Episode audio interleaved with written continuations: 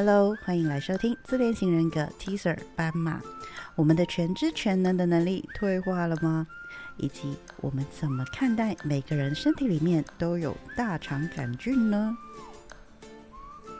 我跳题一下哦，因为你刚才提到自我全能的认知啊，嗯，这件事情，因为大部分的一些心理学派的一些专业的人都会拿婴儿来解释，其实这个解释方式其实很让人懂。对，那但是因为从 我的经验当中啊，嗯我发现某一些成年人的亲密关系当中嗯，这个全能的认知或者是全知全能的幻想很鲜明耶。比方说，我常听到，啊为什么他不懂我？他不是爱我吗？啊 或者是那种他爱我，就是要知道我要什么啊。啊我有时候其实听到这些话的时候，我就觉得说，嗯，那不就是个婴儿吗？没错。这个时候，我们呃真的要认真讲学术的字眼，这叫做退化，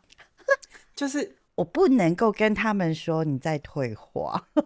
我就要说为什么这是 teaser，我们要有一个练习，就是这些字眼其实是中性的，它没有那么多的批判评价。那个退化其实英文是 regression，它就是往后退，嗯，等于就像倒带一样啊。也就是说，他从婴儿，我们通常会说是大概七岁、五岁，现在小孩可能四五岁就结束了，因为现在现在小孩发育的太快，就是刺激量太大。嗯他们全知全能幻想的阶段其实一直在缩减的。嗯，为什么用缩减呢？代表他很早就接触到这很多的刺激，刺激到他的大脑，其实很快的就认知协调啊，然后就开始明白，就是比如说，我就有看过那种我在台湾的捷运上就看到，真的是一个幼稚园的小孩穿着那个，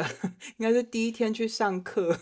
然后就跟妈妈说：“你那个要要站在黄线后面，不然会不安全。”嗯一个不到五岁的小孩跟跟大人做这件事，这是什么？那个是他在你全知全能幻想之后，可能有听过，就是好男孩、好女孩，我们会想要得到同才的认同、照顾者、爸妈的认同、长辈的认同、社会的认同，你会有认同需求。然后再来会有归属的需求，我们人的性格内在的状态会有各式各样的需求，还会持续的发展下去。所以，全知全能幻想是一个最原初，为了在你最脆弱的时候，让你可以活下去的嗯一个你需要的生存模式。嗯我们在临床上会叫做退行啊，regression，、嗯是因为你都已经经历了这么多段了，你不可能跳阶，你一定有你的高中时期，你一定有青少年时期，怎么长大了之后，你反而还会用一个你最脆弱的方式时候的社会适应的模式，当做你行为的那个逻辑。嗯哼，代表是，嗯，一是你是从小到大你都没有被敲打过吗？你没有理解过这件事吗？嗯或者是你真的在情感关系里头，你从来没有得到安全感到，你可以明白说，这个人不需要全知全能的，好像就是你要，呃，我肚子里的蛔虫，但是我可以跟他好好的沟通，嗯我可以用沟通的方式，我可以跟他确认我们之间的讯息是有正确的被传达，我们真的有智性的沟通，可以互相理解的沟通。反而我们会用退行的原因，是因为啊，你在成长的过程当中，你没有这样好的经验，所以你才会往后退回到上一步的社会适应的方式。他没有说那种哦，你是小孩不好。我不是说对我而言，以前在医院做那个 婴儿观察的时候，哦，第一是很累，第二是我发现不要觉得婴儿都很天真，有时候他们是很邪恶的，他们批判人的那个眼神是会让我心寒的，我会觉得哦背脊发冷的，因为他知道你是谁，然后也在考虑你是谁。你不要小看婴儿，他们是很聪明的，你知道吗？他会判断你今天有没有糖，我跟你可以做怎样的事，甚至是我还有遇过的小孩，就是你可以感觉到他在观察我跟其他婴儿在做的事情，他有发现我的工作就是要回应婴儿，嗯，所以他就拿球来丢我，嗯。他其实在适应他把球丢给我的反应是什么，嗯。所以我说那个眼神是我有看见那种他在打量我那种很尖锐的眼神，嗯，真的是背脊发冷一下这样。后来他拿球丢我的时候，就意识到说他在测试我，嗯然后我就想说，嗯，它可能是一个中性的测试，它未必是邪恶的，它未必是要来攻击我。如果我要把它当做是攻击，然后可能在评估上会说，哦，这个小孩有攻击性。可是后来我觉得未必是攻击，只是他在跟人建立关系的方式是比较大力、比较直接。嗯所以我就把球再丢回去，但是我这次就没有丢到他，我是丢在他旁边。嗯有可能他会直接拿球来丢我，他不是要来打我，而是可能他在跟球发生关系的时候，都是球先打到他，但是他觉得球可以玩，但是他不知道怎么样玩，嗯我就把球丢在他脚旁边，他就有意识到说，我们我可以跟他玩丢接球，然后是不用打到身体的，嗯这样几次这样婴儿观察结束之后，他最后是看着我是会笑的，我是他朋友的那种感觉。嗯所以你刚刚说那那个很多大人啊，我就有一种你要懂我在想什么。比如说，为什么会说自恋型人格在台湾好像很就是全世界都变成在疯的一个主题？我老实说，我作为一个精神分析师，我都会觉得，嗯，这怎么会是个主题？这样嗯比较多的主题是创伤吧，因为我通常在讲自恋型人格的时候，通常都已经是到创伤经验了，嗯其实是很严重的哦。嗯可是为什么大家会有共感？是因为我们可能这个社会正在回头去检视我们怎么样跟人发生关系互动，也包含为什么说今天聊斑马很像 teaser，等于就是让大家练习，我们不用这么快的标签化、定型化，我们可以保留一个空间，多认识它。那个退行未必是不好，也许是有一个可以帮助你更往前的方向是，哎，是不是你从小没有什么好的经验，是你可以好好表达你自己，嗯然后让别人来理解你？是不是每一次，呃，我我之前在台湾比较常听到，就是你就是听我的，爸爸妈妈不会害你，你就是照这样做，大家都这么做。所以我们在成长的过程当中，几乎没有什么机会去表达我要什么。嗯然后好像爸妈的那个角色或是师长都已经告诉你，你就是这样做，我我比你更懂你。嗯如果这些长辈不表达出我比你更懂你，你怎么会乖乖听话，对不对？所以等到你真的长大的时候，其实你从来都没有那个机会去明白，不是你自动长成大人之后你就懂所有的事情。嗯比你更懂你的那个大人也会也会离开，他们也未必真的懂你。嗯。但是我们似乎没有那个机会去练习。今天讲到斑马哦，聪明啊，或者是天资聪颖，其实让我想到我身边有一个朋友，他会主动问我说：“管管，你觉得我聪不聪明？”我每次听到他问这个问题的时候，我都会说：“嗯，你很聪明。”但是其实我心里面还想要跟他说的是，不过未来如果你可以试着追求你很有智慧的话，那就更棒了。因为他在工作上面已经进入了公司里面的权力结构的蛋黄圈当中。嗯但是因为我没有办法一直当他的军师，因为有时候很多事情忠言逆耳，而我从他身上感觉不出来他是一只斑马啦，嗯，但是我却感受到他想要成为一个聪明的人，这是一个非常累的事情，是，因为。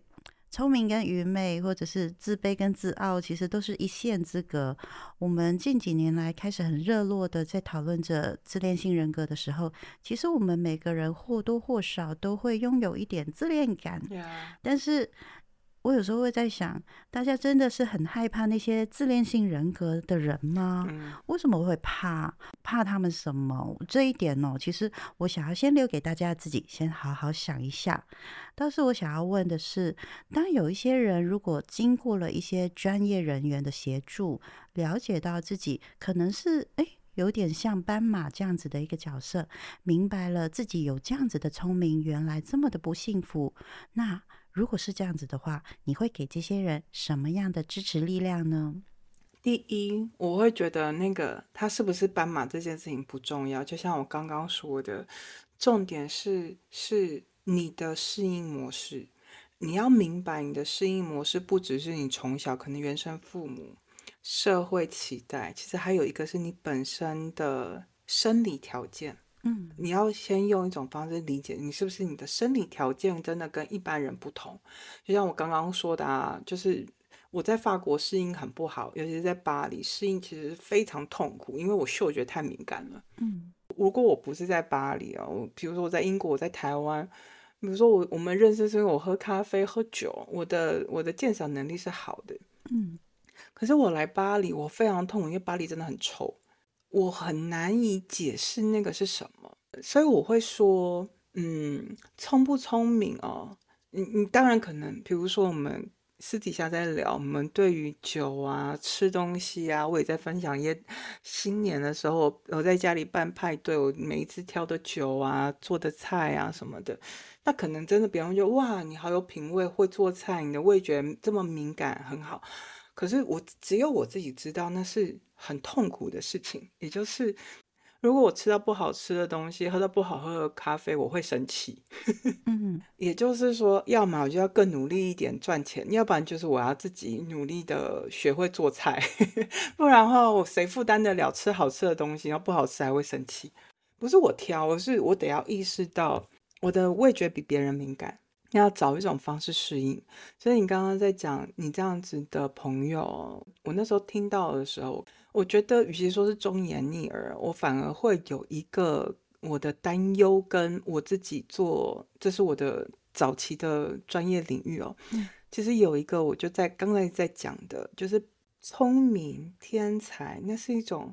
期待被别人社会认同你。就是天才一定是别人跟你说你是天才，你是天才，你没办法说你自己是天才。如果你自己说你自己是天才，只会像樱木花道这样，我们只会把它当笑话嘛。对，没错，对啊，所以他在说我聪不聪明的时候，其实他在寻求的是认同。我可以想象他在工作上有多么的草木皆兵，嗯多么的需要被认同，甚至很需要有一个护身符。嗯聪明才智的确会被拿来当做护身符嘛，因为就像你刚刚说的，我们好像你是天才，我们不懂你嗯是正常的，所以你面对不懂的人，好像嗯你就很难操控他。某种程度上，他有这样子的连接在。嗯可是我同样也说，嗯，嗯我在斑马的成年适应的时候，我也说，因为他们太想要成为天才，所以他在那个适应的那个路径上，他其实牺牲掉大部分的私人生活，都在工作，嗯或者是成为人家期望他成为的人。你刚刚问说专业人员的协助哦，我大部分的时间我会有几个步骤。第一是，当我需要做一段时间的评估，它是哪一种的适应模式。它是哪一种类型的高智商潜力？有些人是嗅觉，有些人是触觉，有些人是联觉，像是有些人是音乐的，呃，艺术类型的，啊，有些人是空间感的，然后各式各样的都有，嗯不一样。像我刚刚讲那个专心吃饭的，他是数字，嗯所以他数学非常非常的好。比如说我们算数学题常常会做那什么，就是小小的失误，他没有失误，他就是数学就是数学，数字就是数字这样。嗯要分辨它是哪一种，这个真的需要一点时间。通常我们在临床上，我们会说人大概有五种感知啊，可是有些像联觉，像是我说有那个他的视觉记忆是人生见到他前女友砸他车的那个脸，他就是记一辈子，这样忘都忘不掉。这种我们可能第一步要先分辨它是哪一种，嗯，然后第二是也还要再分辨他的之后的那个适应模式，嗯你刚刚提到那个怕自恋型人格，我觉得那个自恋他，我是说每一个人都有，就是你早期儿童经验，你一定需要他，你才能够在最艰难的时候活下来。嗯可是现在我们在讲那个自恋型人格的时候，真的很像讲的很像大肠杆菌，好像 你不觉得吗？就是啊，好像有点脏，你你不可以自愿，自愿就是自傲，这样这是不好的成分。但是它未必是不好的，它就是存在的东西，只是你不能够超标。或者是你你要怎么你要正确的使用它，嗯比如说你真的碰到了失败，你的自恋带给你的自信跟那个内在力量，可以让你愿意再重新反省、检讨错误，那个是需要自恋撑着你的。嗯就像生鸡蛋，你你不可能每一个鸡蛋都拿来生吃嘛，你要正确的处理它、对待它，因为你不可能消灭它的，嗯嗯嗯它就是会存在，只是你要控制它不能超标。然后可能大家都很怕碰到一个，就像碰到大肠杆菌超标的，你知道你会拉肚子，那你知道会拉肚子，你就不要再碰了嘛，对不对？嗯，所以呃，后来我觉得在台湾这样讲到自恋型人格，搞得好像有一点文自恋性人格色变哦，我都觉得好像变得很像大肠杆菌哦。但是实际上，我真的在临床碰到这样子的人，我就像我刚刚说的，有些我的个案，我需要协助他，嗯可能要重新经历那个自恋时期，需要对自己有自信，看见自己的优点，对，然后同时是肯定自己，建立一个温暖而正向的关系。我们需要累积这些经验。嗯还有另外一个是，我们怎么样嗯把自己的特质善用它。我在临床治疗的时候，的确我有碰到这样的状况，我就会说。我拿我自己的例子好，我就不讲我个人，那个太复杂了。我也是一个感受经历很强的人，我也是属于那种一到一千的那一种。所以，当我有意识到我是一个感知比一般人还要强的人的时候，我不想要让他是个困扰，不是因为我太聪明所以不幸福，而是我要怎么样理解我的特质，这不叫做太聪明，这是我的本质。可是我要怎么样使用它？嗯，有几年的时间呢，我其实会很刻意的去经营美好的经验。然后，比如说，我连去那个迪士尼乐园，我都会故意把它就是玩到最尽兴的状态。嗯包含我会刻意选迪士尼，因为那边是一个造梦的环境嘛。我就有一年生日，我就说我就是要去那边玩两天一夜这样，然后真的一切都很顺利。所以后来刚好我父亲过世的时候，当我真的有点撑不过去，因为那时候我父亲过世的时候还是在疫情期间，我没办法飞回台湾，真的最痛苦的时候。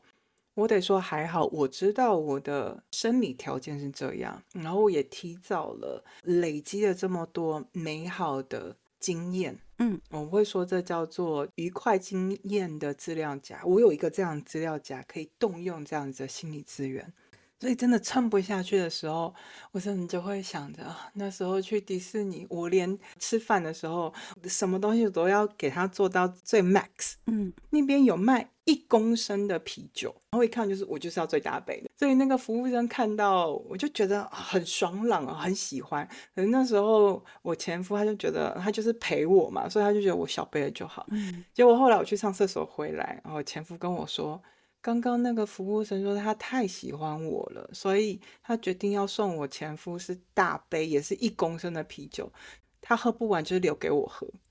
然后就哦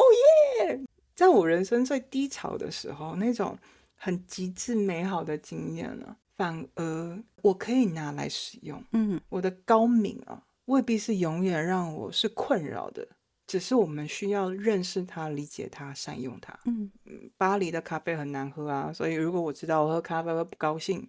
就不要点咖啡嘛，对不对？就不要点咖啡嘛，嗯，就出去我们就是喝茶啊、吃别的啊、吃甜点啊，或者是就像我今天那样子，哎，点一杯西西里，然后可能里面是酒，然后我就醉了。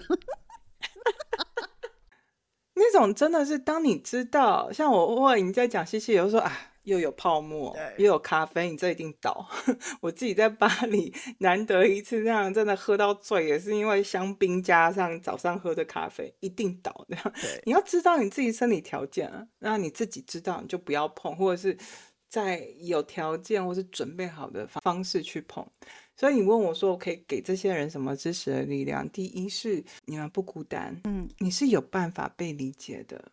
是真的有人和你一样，你不是那么的难听一点，好像说你不是那么的独一无二。但是那个独一无二真的带了一丝安慰，哎你不孤独，你不需要抱持的那种孤独。嗯，在留给你说结论之前哦，嗯，我来先说一下，就是我知道很多人都会说，遇到自恋性人格的人哦，或者是当你发现对方是自恋性人格的时候，你们就赶快逃啊！这是我最常听到的一种说法。对，但是在我的看法是，我拿你刚才提到的大肠杆菌这一个 说法，像那个生鱼片那么多大肠杆菌，还不是大家都很爱吃，嗯好吃啊，没办法啊。嗯，当你遇到有大肠杆菌的时候，你真的要全部消灭吗？还是说你真的就是完全不要触碰了？嗯因为我自己也接触过这样子的倾向的人，我我选择用倾向，因为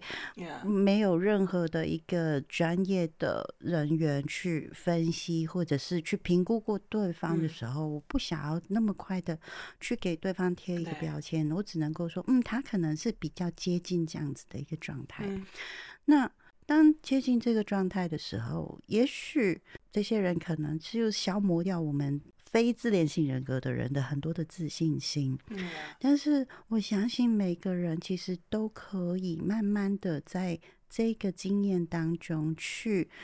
长出一些力量出来，嗯然后那个力量其实是不是 fight back，就是不是要去对这个人去抗衡或者是攻击什么而是你去了解，就是说世界上面我们一直常常提到多元社会嘛这个多元不是只 focus 在哦，我们就是聊 LGBTQ 这个才叫多元社会，而是这个社会里面当然会有很多的不同的人种、不同的个性，有一种人的个性是长这样的，那。嗯我们其实是要慢慢借由这一次的 T 社这一个斑马跟后面的自恋性人格一个一个很深度的一个解释说明的时候，让大家可以了解说，我们是不是有机会其实是跟他们共存，嗯然后好好的相处。也许这些人可能他们真的是次次很多，嗯但是我们不一定遇到刺刺的时候，我们一定要拿起那个盾牌。